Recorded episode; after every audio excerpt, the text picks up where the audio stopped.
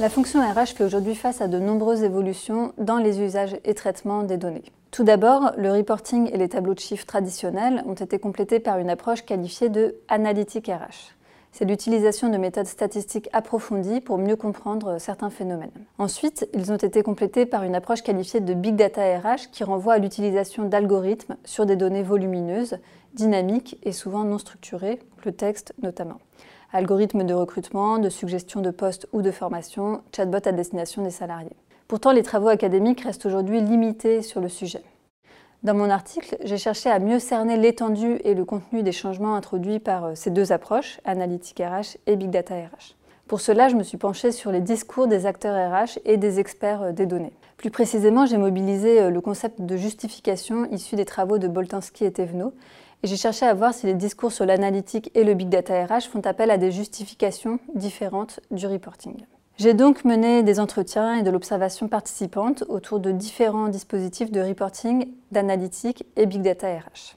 L'analyse des entretiens fait ressortir une distinction de vocabulaire importante entre les entretiens portant sur les dispositifs de reporting ou analytique d'un côté et ceux portant sur le big data d'un autre côté.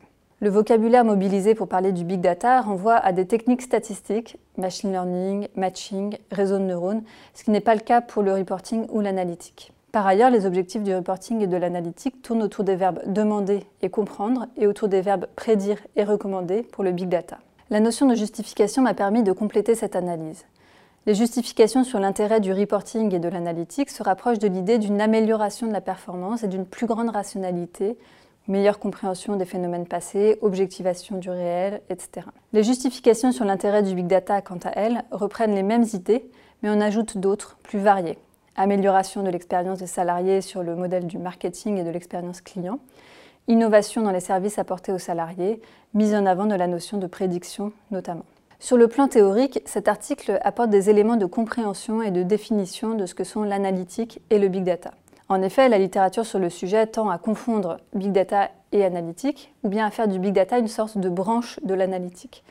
Mon article montre bien que le big data est un phénomène qui ne peut pas être confondu ou mélangé avec l'analytique, qui lui se rapproche plutôt du reporting. Sur le plan managérial, les entreprises se lancent aujourd'hui à la fois sur l'analytique et le big data RH, comme s'il s'agissait de la même démarche. Cet article montre qu'il n'en est rien et qu'elles ne peuvent donc pas espérer mutualiser les efforts sur ces deux sujets.